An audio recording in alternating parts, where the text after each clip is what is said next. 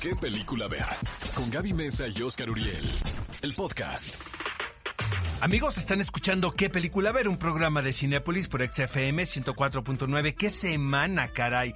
Ahora sí que parece que la naturaleza nos está azotando a todos, este, los estados de ánimo. Siento Oye, que ha sido un principio de año bastante Por- complicado, Creo que no he conocido a una sola persona que desde enero no se haya enfermado de algo. Pero te digo una cosa, yo creo, si voy a sonar así como todo espiritual, pero sí creo que en estos momentos es cuando tenemos que sacar la casta como seres humanos, cuando tenemos que ser ahora sí que personas en todo el sentido de la palabra enteras, la solidaridad que ha habido con el movimiento del 9M, este nosotros grabamos amigos el 9M eh, ocho horas consecutivas, un llamado de 24 por segundo donde no había una sola mujer en el llamado. Y realmente, pues, eh, se presta la reflexión inmediatamente, pero también había esa emoción de que estás siendo partícipe Claro. de algo, de un cambio, ¿no? Exactamente. Sí, sí, tienes toda la razón, Oscar. Es como un, un inicio de año de, de contrastes. Y bueno, en el lado del cine, yo sé que muchos de ustedes, e incluso llegamos a hacer una encuesta eh, de la semana donde les preguntábamos qué actor sienten ustedes que no ha logrado desprenderse de algún personaje icónico que hayan interpretado en el cine.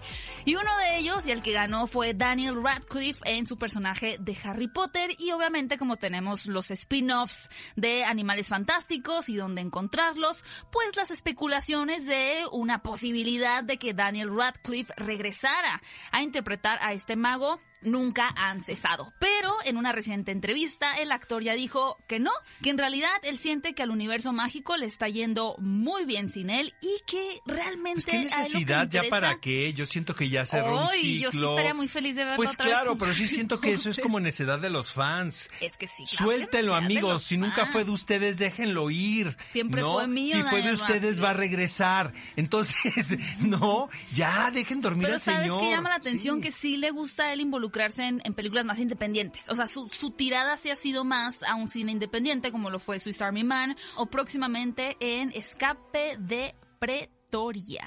Amigos, otra noticia que se dio esta semana es que Christian Bale será el villano de Thor, Love and Thunder. Lo que me llama la atención aquí, mi querida Gaby Mesa Conceta, es que fue la actriz Tessa Thompson quien lo reveló a Entertainment Tonight. Dime en qué momento una actriz o un actor sale a decir y a revelar una cosa tan importante. ¿Tú crees que estaba de acuerdo ella con la producción o se le salió? Yo creo que se le salió. Yo creo Pues que sí, el entrevistador tener- era tan bueno. Hay que tener más cuidado porque se debió anunciar a través de un comunicado de prensa. Siento que es una noticia Es importantísima. súper importante. Ahora, por el otro lado, esto confirma el dicho de Kevin Feige, quien ha insistido que quiere a los mejores actores del mundo laborando en el universo Marvel. El invitar a Christian Bell, siento que, bueno, vamos a estar todos lo ahí. reconfirma, Jessica, ¿no? Sí. Sí, además de que es nuevamente, o sea, se repite lo que ya hemos visto con otros actores, que es este paso de DC, porque él, por supuesto, fue Batman en la trilogía de Christopher Nolan,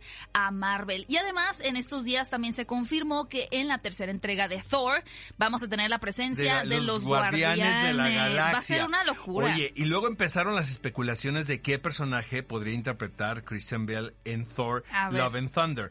Puede ser Beta Ray Bill, Ajá. Balder el Bravo, Darío Ager o Gore. Super nórdicos los nombres, ¿no? De que, quiénes son, no lo sabemos, pero próximamente lo vamos a averiguar. Oigan, esta noticia sí no lo puedo creer. En ver. plenas fechas del movimiento Día Internacional de la Mujer en 9M, Onward, la nueva película de Pixar, es censurada en Medio Oriente y en Rusia por tener un personaje lésbico.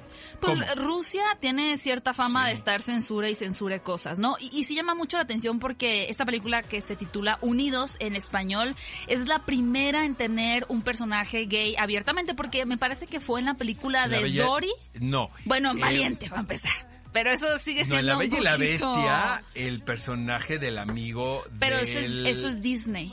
Y este es Disney Pixar. Exacto, exacto, exacto. Y, pero yo me recuerdo Bueno, que Dory, en, en no Dory manches. había un- una pareja, creo que eran de hombres, con una carriola con un bebé. No, es que yo sí creo que la misma Dory, si le gustan las chicas. ¿Pero no, en qué? serio. Bueno, la voz la ¿Dory? DeGeneres, este... Ah, Gaby. bueno, pero eso, pero Dory, ah, o sea, porque Bueno, le si gustan las pececitas. la Hacemos comida, ¿te luego un encuentro, exactamente. Exacto. El punto es que aquí dijeron, la verdad, esto no nos gusta, vamos a censurarlo, e incluso en algunos otros países también cambiaron un diálogo para que la película pudiera ser exhibida. ¿Tú ya la viste, Gaby?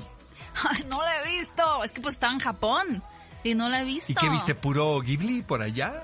Pues no, me, me metí a ver una película japonesa para ver cómo era el cine por dentro, Ajá. pero no me quedé. Pero, ¿Por qué? Porque estaba, ¿qué? Era una Pues, película japonés. japonesa. Era como de un payaso asesino en un centro médico. No sé, era muy japonés la- la- el tema.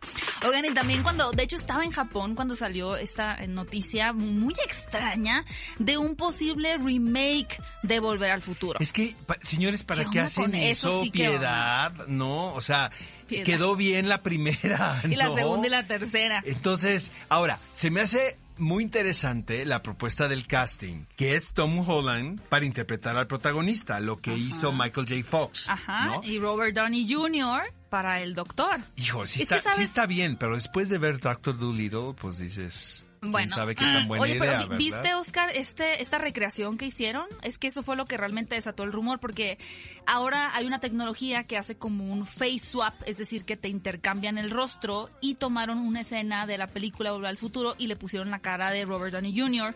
y de Tom Y Holland. estaba sensacional. Estaba- y entonces todo el mundo empezó a especular y demás, pero Tom Holland dijo que sí se lo habían ofrecido, pero que para él sería básicamente una falta de respeto. Oigan amigos, y quien parece que está agotado, más cansado que nosotros mismos, la verdad, es Steven Spielberg, porque ya decidió que no va a dirigir la película número 5 de Indiana Jones. Cinco, Te digo una cosa. Yo estaba pensando en lo mismo. Dices, este hombre se acaba de aventar el remake de West Side Story de Amor sin Ajá. Barreras, que seguramente no fue una misión difícil de ejecutar. Para empezar, pues tienes la presión de que eh, la original está increíble.